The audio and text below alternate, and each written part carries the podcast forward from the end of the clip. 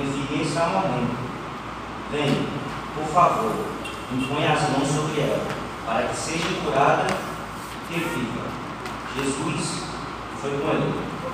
Uma grande multidão seguia e o comprimia. Verso 25. Estava ali certa mulher que havia 12 anos vinha sofrendo de hemorragia. Ela padecera muito sob o cuidado de vários médicos e gastara tudo o que tinha, mas em vez de melhorar, piorava.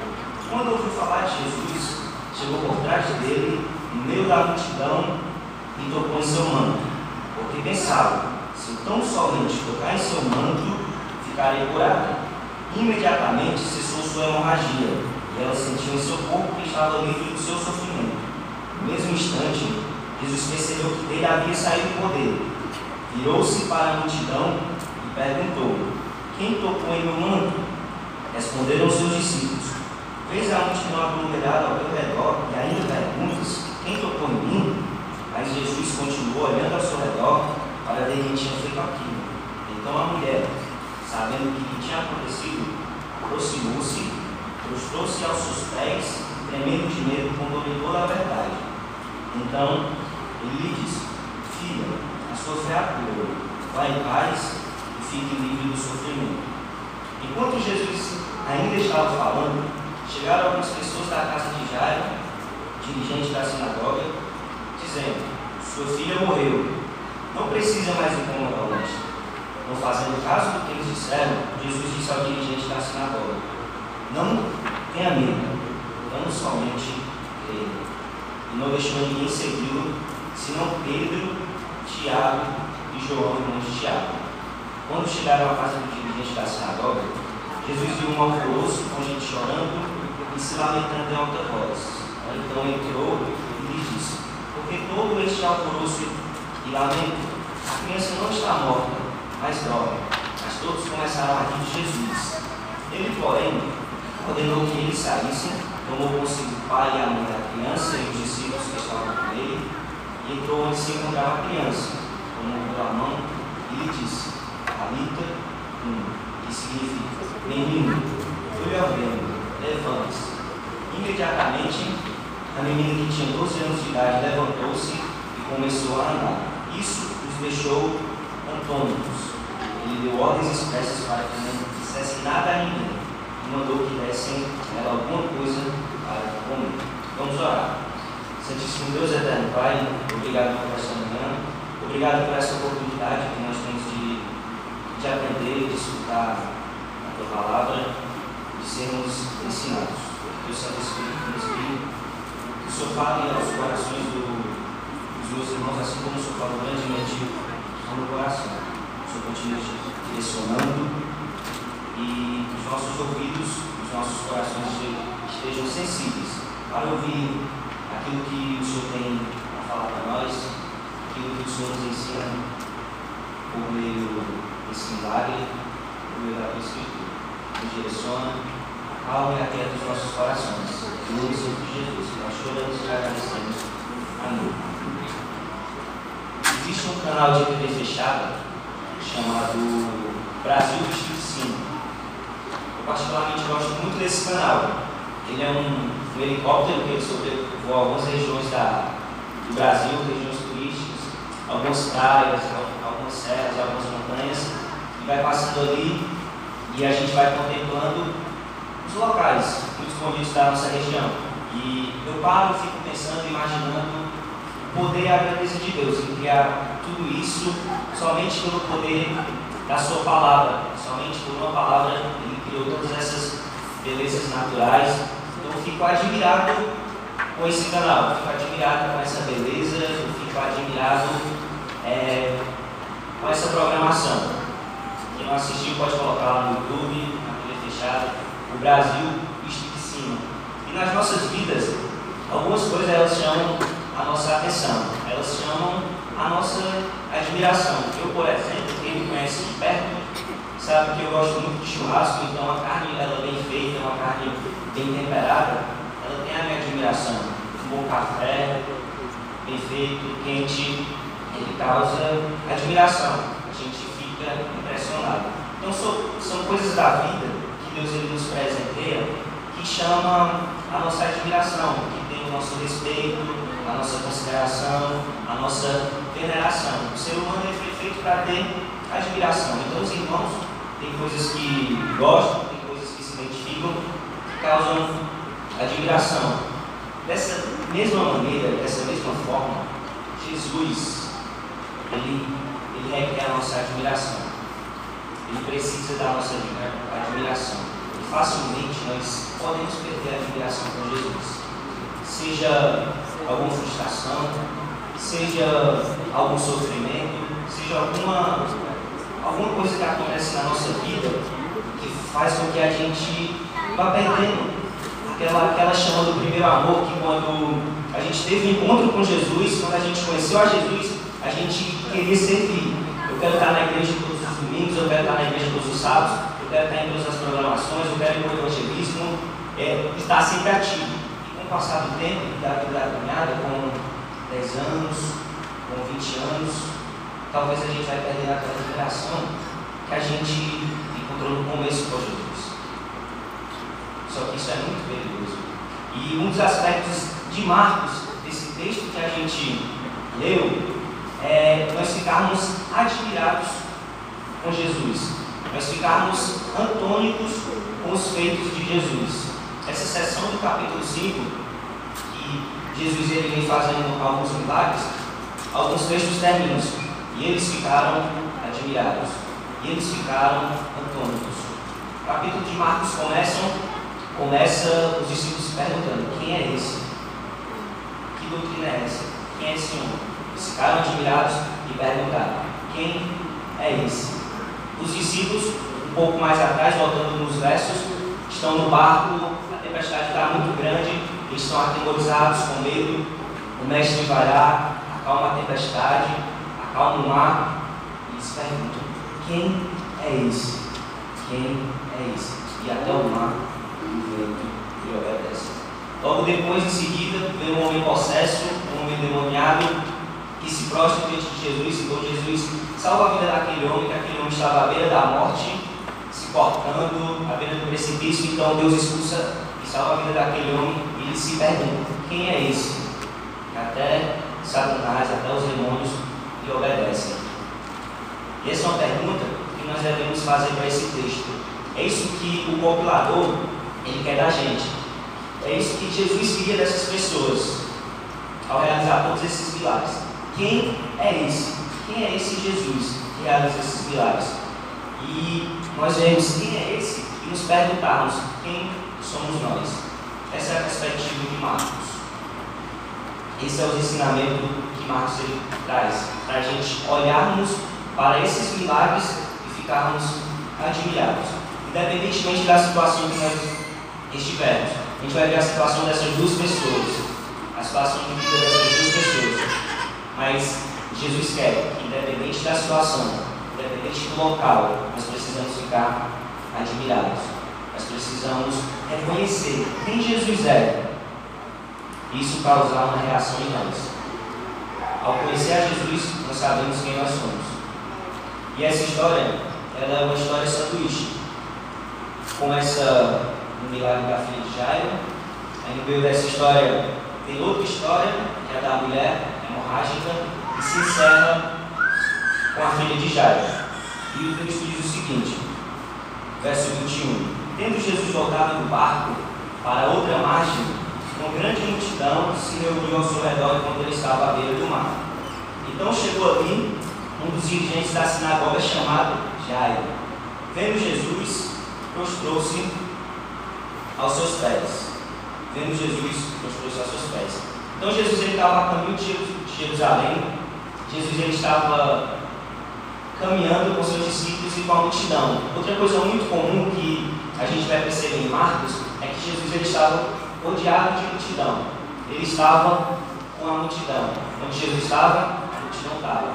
Seria no período ali de fama de Cristo. Então ele era uma pessoa muito solista. Ele era uma pessoa muito acessível. Diferente de hoje, os famosos que a gente vê por aí, é feito corrente de segurança, as pessoas não podem tocar, não podem tirar uma selfie, não podem falar. Eles fizeram diferente, todo mundo tocava Jesus, as pessoas eram curadas, você tinha um livre acesso até Cristo, apesar da multidão, apesar da, da, do difícil acesso, mas Jesus ele era um cara aberto.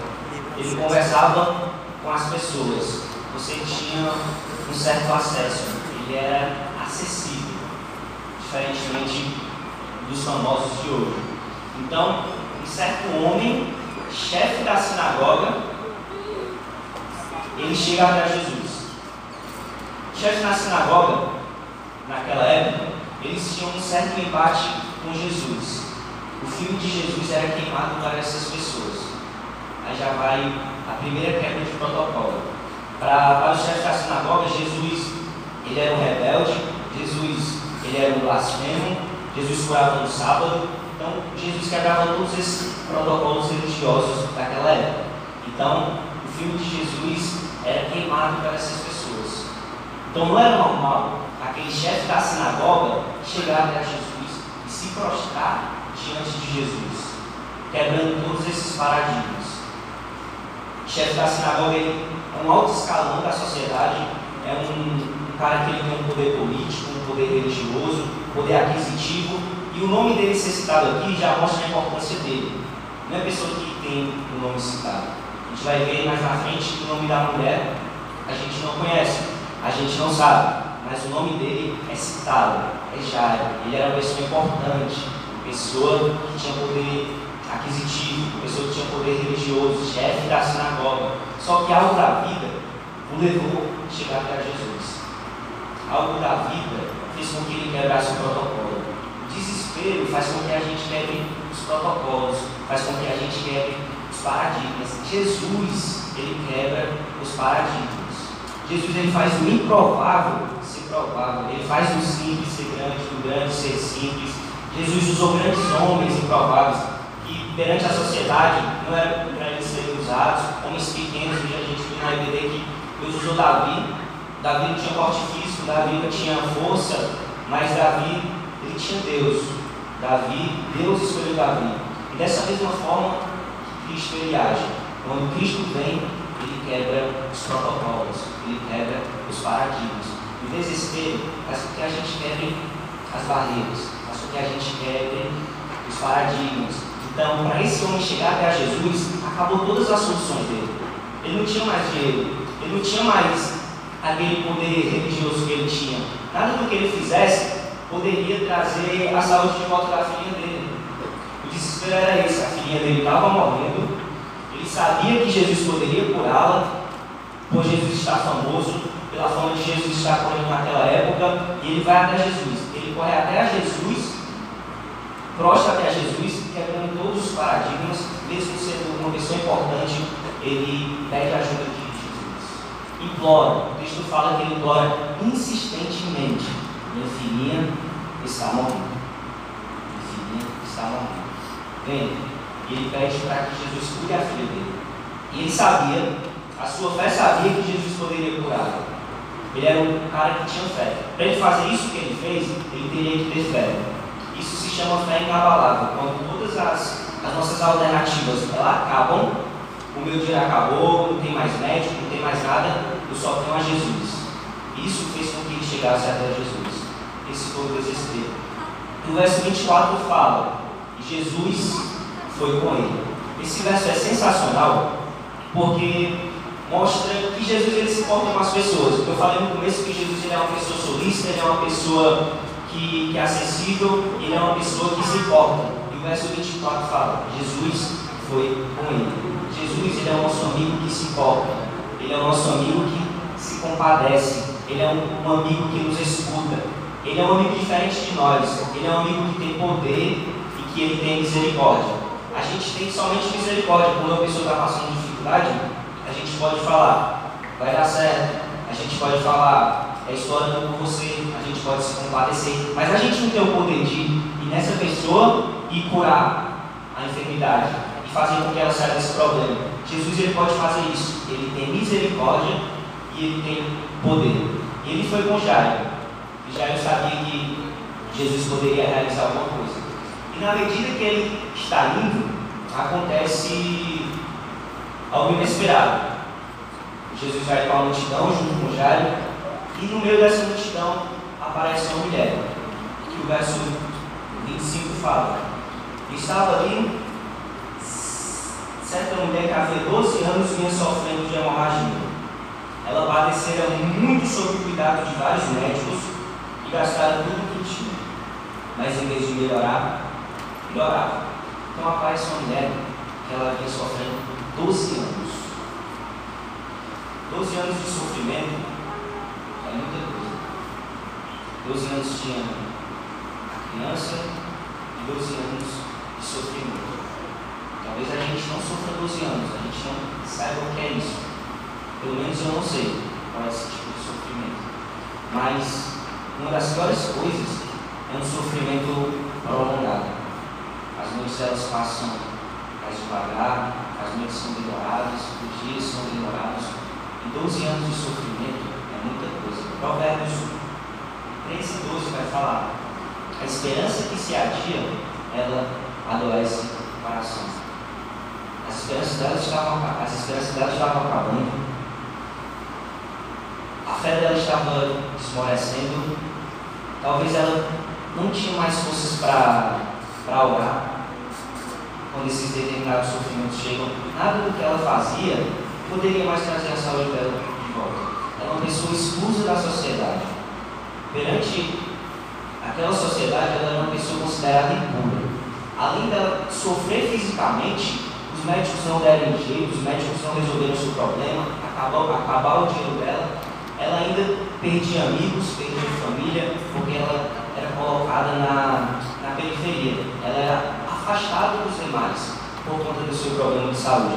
As pessoas acreditavam que esses tipos de pessoas estavam enfermas e doentes por conta de pecado, por conta de impureza, por conta de alguma maldição.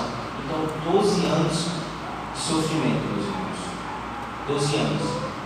Igual Jairo, o desespero levou essa mulher até Jesus.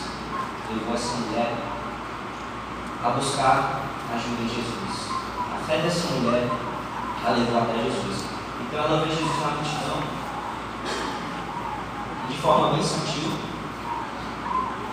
desculpa, que ela não poderia estar ali naquele local e possivelmente ela foi se rastejando, ela foi engateando por conta que perdia muito sangue, que perdia muita energia, com certeza ela estava com, com anemia e de forma sutil ela toca no manto de Jesus, ela toca em Jesus. E Jesus para Jesus percebe que sai poder dele, Jesus percebe que sai virtude dele, e ele vira para a multidão e pergunta: Opa, alguém tocou em mim? Alguém tocou em mim porque de mim saiu poder. E Jesus faz uma pergunta: Quem tocou em mim? Os discípulos, de forma irônica, de forma sarcástica, falam: Como assim, Senhor? Eles meio que rindo, o Senhor pergunta quem tocou. O Senhor não vê que a multidão te aglomera, que a, que a multidão te aperta, e o Senhor pergunta Jesus ele sabia quem que poderia. Assim como Deus sabia onde Adão estava quando ele fez a pergunta: Adão, onde estás? Onde você está? Jesus, sendo Deus, é, onisciente, sendo todo-poderoso, ele sabia quem era aquela mulher. E essa pergunta ela foi uma pergunta relacional. É uma pergunta em que Jesus queria causar uma reação nela. Foi uma pergunta que Deus queria causar uma relação interna em Adão, queria trabalhar o interno de Adão. Jesus faz o mesmo com essa mulher. Porque ele queria ter um relacionamento. Ele queria ter uma amizade com essa mulher. Ele não queria apenas curá-la da sua enfermidade física. Ele queria salvá-la. Ele queria dar vida eterna para aquela mulher. Diferente muito, diferentemente muito do que as pessoas acham, Jesus ele não é apenas aquele curandeiro.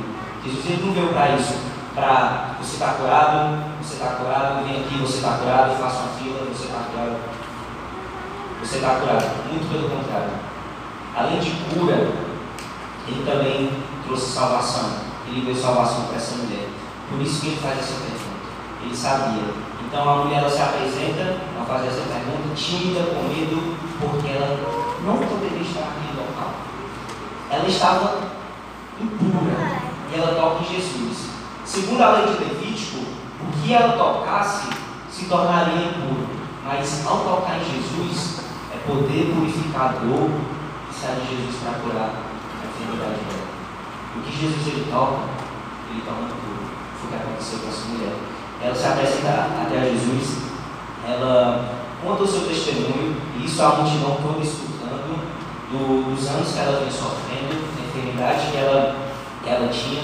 Então Jesus fala, vai em paz, você está curada. Eu fico imaginando Jairo nesse momento, Jairo falando, Senhor, minha filhinha está morrendo. Vamos Jesus, está bom, o já curou, vamos lá, vamos lá. Porque a filha dele estava na beira da morte, essa mulher chegou e Jairo estava à espera de Jesus. Com certeza, Jesus ele também estava trabalhando paciência de Jairo. Estava, estava trabalhando a fé de Jairo nesse momento. Essa mulher aguentou 12 anos porque você não pode aguentar mais um pouco. Então, Jesus cura essa, essa moça, essa mulher, a fé dela ela é curada e Jesus ele vai com Jairo.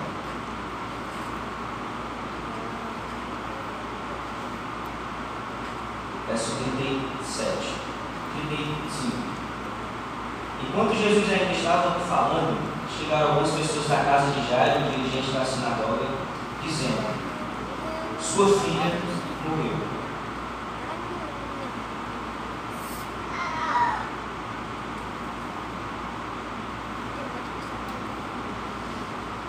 A notícia ruim, ela chegou para Jairo.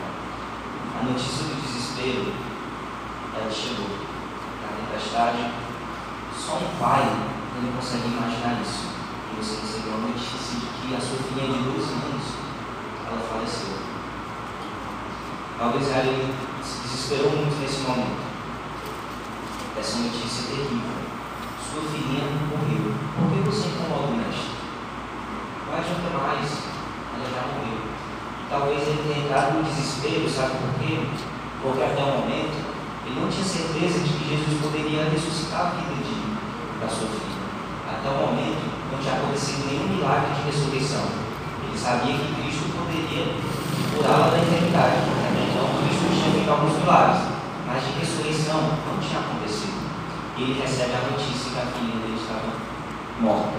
A sua filha de 12 anos, no início da vida, no percurso da vida, ele recebe a notícia terrível de que a sua filha ela morreu, de que a sua filha ela faleceu. Mas Jesus ele joga um balde de, de água fria já. Calma. Não temas. Não somente creia. Não tenha medo. Não somente creia. E a gente lembra do verso 24 que diz: Jesus foi com ele. E talvez a esperança dele tenha sido renovada com essa palavra. Não temas. Não somente creia. Ele se lembrou da mulher. Ele se lembrou do testemunho da mulher mágica que havia sofrendo 12 anos, 12 anos de sofrimento. Se ela sofreu 12 anos, por que não pode ressuscitar a minha filha? Por que ele não pode me ajudar? Então Jesus continuou. E não deixou que ninguém seguiu. Verso 37. Simão Pedro, Tiago e João, irmão de Tiago. Quando chegaram à casa dos dirigentes da sinagoga, Jesus viu um alvoroço com gente chorando e se lamentando em alta voz. Então entrou e lhes disse: Por que este alvoroço lamento? A criança não está morta, mas dorme. Mas todos começaram a rir de Jesus. Ele, porém, ordenou que eles saíssem, tomou consigo o pai e a mãe da criança, os discípulos que estavam com ele, entrou onde se encontrava a criança. Tomou, tomou pela mão e disse: Talita que significa menina, lhe ordeno, levanta-se. Esse capitecune é uma palavra carinhosa que Jesus ele usou. Ele não apenas falou, menina, levanta, mas foi de uma forma carinhosa, foi de uma forma delicada, assim como a mãe ela coloca um filho, foi de uma forma tranquila. Ele fez questão de colocar aqui essa delicadeza para mostrar que Jesus ele se importa, que Jesus ele se envolvia com as pessoas. Verso 42, imediatamente a menina que tinha 12 anos de idade levantou-se e começou a andar. Isso deixou antônicos. Ele deu ordens expressas para que não desse nada a ninguém e mandou que desse a ela alguma coisa para comer. Então Jesus ele realiza o milagre de ressurreição. Segundo a lei de Levítico também, quem tocasse corpos, quem tocasse em defuntos, estaria impuro. Jesus, perante a lei, ele não poderia tocar naquele corpo. Mas quando ele toca naquele corpo, é poder de Senhor Jesus. Ele ressuscita. Quando Jesus fala, até a morte escuta. Quando Jesus fala, a menina, ela se levanta. Então ele quebrou todos esses paradigmas. Doze anos, uma criancinha de 12 anos sofrendo, uma menina, uma mulher com 12 anos de sofrimento. Uma pessoa do alto escalão, de importância política, de importância religiosa, que é citado o nome, que tinha dinheiro, e outra pessoa simples, que não é citado o nome, que também estava passando pelo sofrimento. Isso mostra para a gente que não importa a nossa classe, não importa o que a gente tem, não importa o nosso nome. Os dois se prostraram diante de Jesus. As duas pessoas, elas se prostraram. As duas pessoas foram pegas pelo sofrimento algo da vida, nos levaram até Jesus. Jesus se tornou a única opção daquelas duas pessoas. Por isso que elas foram até Jesus. Então Cristo ele precisa ser a nossa única opção. Cristo ele precisa ser a nossa única opção. Porque a partir do momento que ele for a nossa única opção, ele será tudo o que nós temos. Foi a mesma coisa que aconteceu com essas duas pessoas. Acabaram tudo delas. Acabaram o dinheiro, os médicos não resolviam, ninguém poderia trazer a vida da filha, ela não poderia estar curada da sua hemorragia, mas elas, eles sabiam, eles tinham fé. Isso é importante lembrar. Que só Cristo poderia curá-los. Só Cristo poderia tirar eles dessa situação. Eles tinham fé inabalável. Quando todo o planejamento acaba, quando todas as minhas ferramentas acabam, mas eu tenho a Jesus foi isso que fez com que eles chegassem até Jesus. Eles chegaram até Jesus e Cristo fala que a fé deles os curará, que a fé dele ressuscitou aquela criança. Então nós precisamos ter essa fé. É um exemplo de fé que a gente aprende nesses relatos. É um exemplo de fé que a gente aprende nessas duas histórias. E no final ele fala, eles ficaram antônicos, eles ficaram admirados. A gente precisa ter essa admiração por Jesus.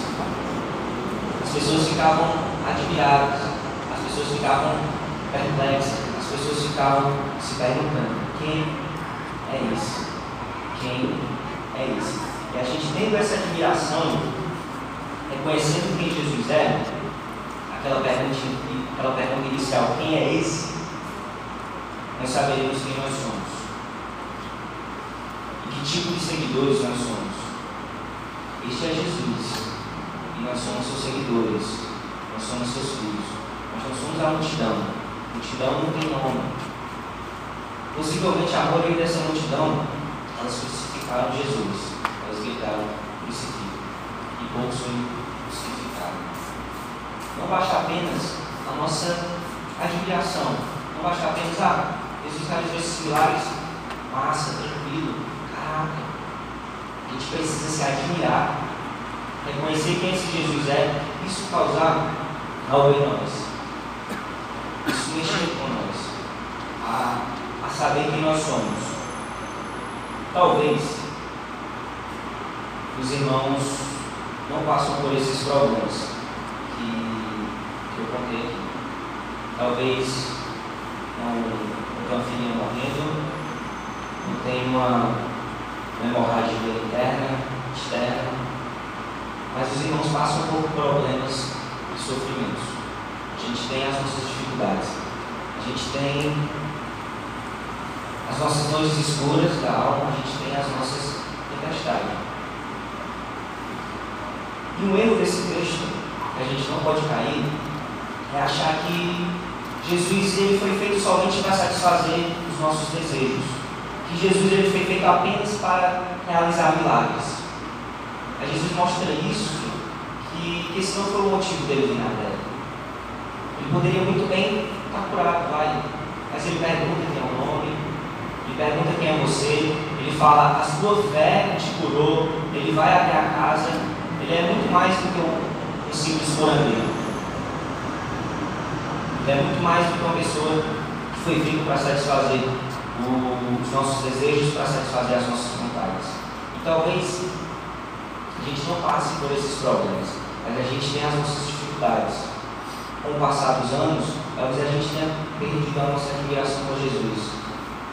Por algum problema que a gente passa. Talvez a gente está frio, talvez a gente precisa de um estado de quem é esse. Talvez a gente precise ficar atônito, olhar para esse texto, olhar para essa maravilha. Esse é Jesus. Esse é o nosso Deus. E muito possivelmente, o nosso problema, o nosso sofrimento, ele não seja solucionado, como essas pessoas foram solucionadas. Talvez o nosso sofrimento ele, nos, ele esteja conosco para sempre, até o fim. A nossa dor.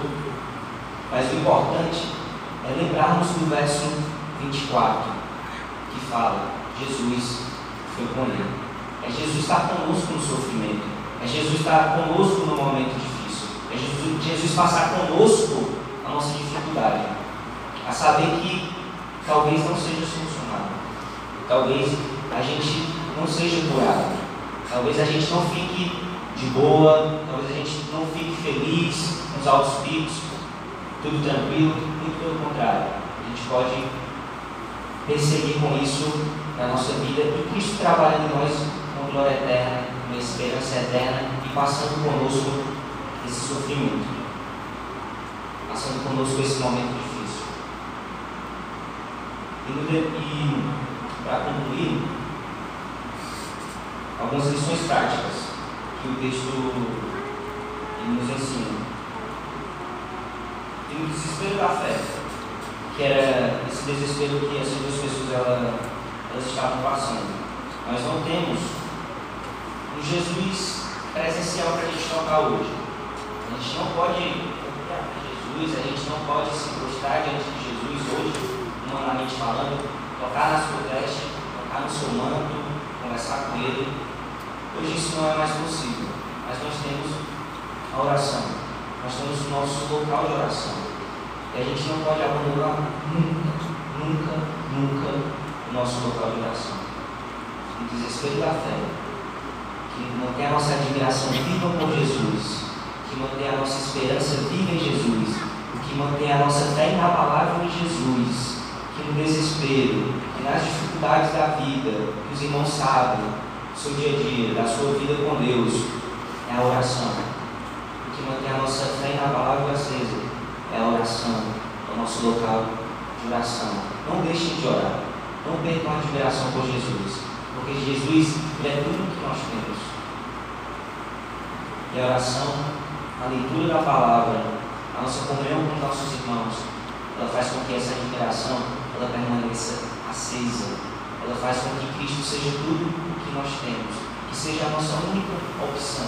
Cristo precisa ser a nossa única opção. Ele sendo a nossa única opção, ele será tudo aquilo que nós precisamos. Essas pessoas elas não precisavam de médico, porque médico não deu, deram jeito. Essas pessoas elas não precisavam de dinheiro, porque dinheiro não deram jeito. Essas pessoas não precisavam de poder religioso, porque poder religioso não deram jeito. Essas pessoas não precisavam de parentes de igreja, porque as parentes de igreja não deram jeito. Elas precisavam de Jesus. Elas precisavam somente de Jesus. Era a única opção que elas tinham. E Cristo precisa ser a nossa única opção. Ele será tudo nas nossas vidas. Nossa admiração precisa sempre manter acesa. Lendo para esse texto e relembrando do poder de Jesus. Esse é Jesus.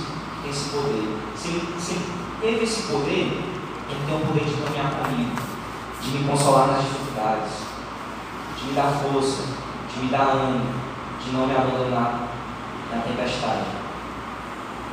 Talvez Ele não solucione.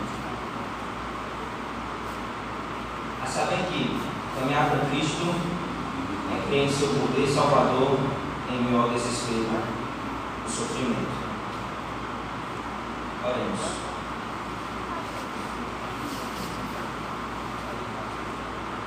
Santo Deus eterno Pai, graças nós te damos por esse texto maravilhoso.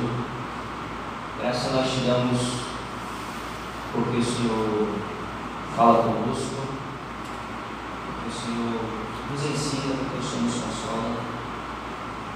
O Senhor faz com que tenhamos admiração pelo Senhor a gente nunca perca de vista a nossa admiração por Ti, independentemente do que aconteça, independentemente do tempo de vida cristã que nós temos, independentemente do sofrimento, do, do pecado, independentemente do que aconteça, o Senhor permaneça sempre sendo tudo que nós temos. Nos ajuda nessa, nessa caminhada. Nos ajuda nessa perspectiva de sofrimento. Saber que nem tudo será solucionado, saber que nem tudo será sancionado, mas nós sabemos que o Senhor está conosco, nós sabemos que o Senhor está do nosso lado. Continua nos dando direcionamento e sabedoria.